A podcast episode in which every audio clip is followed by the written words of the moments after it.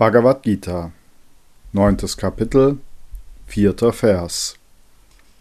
Die ganze Welt ist erfüllt von mir in meinem nicht manifesten Aspekt.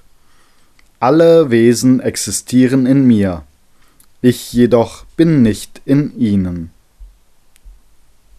Kommentar von Swami Shivananda Avyakta Murti ist Para Brahman, das höchste, nicht manifeste Wesen das von den Sinnen nicht wahrzunehmen, aber intuitiv erfahrbar ist.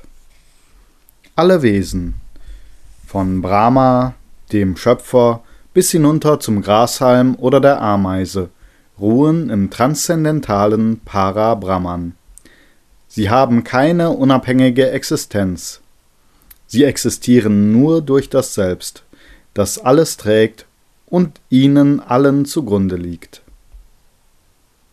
Nichts hier enthält es.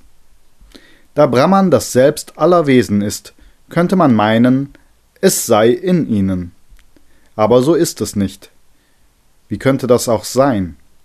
Wie kann das Unbegrenzte in etwas Begrenztem enthalten sein? Brahman hat keine Verbindung und keinen Berührungspunkt mit etwas Materiellem, wie ein Sessel oder ein Tisch Kontakt hat zum Boden zu einem Menschen oder einem Buch. Genauso ist es nicht in diesen Wesen.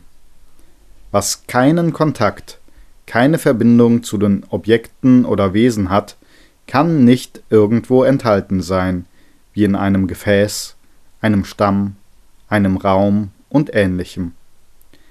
Das Selbst hat keine Wurzeln in all diesen Formen. Keine dieser Formen enthält es, obwohl sich alle Formen von Äther herleiten. Alle Wesen scheinen in Brahman zu leben, aber das ist eine Illusion.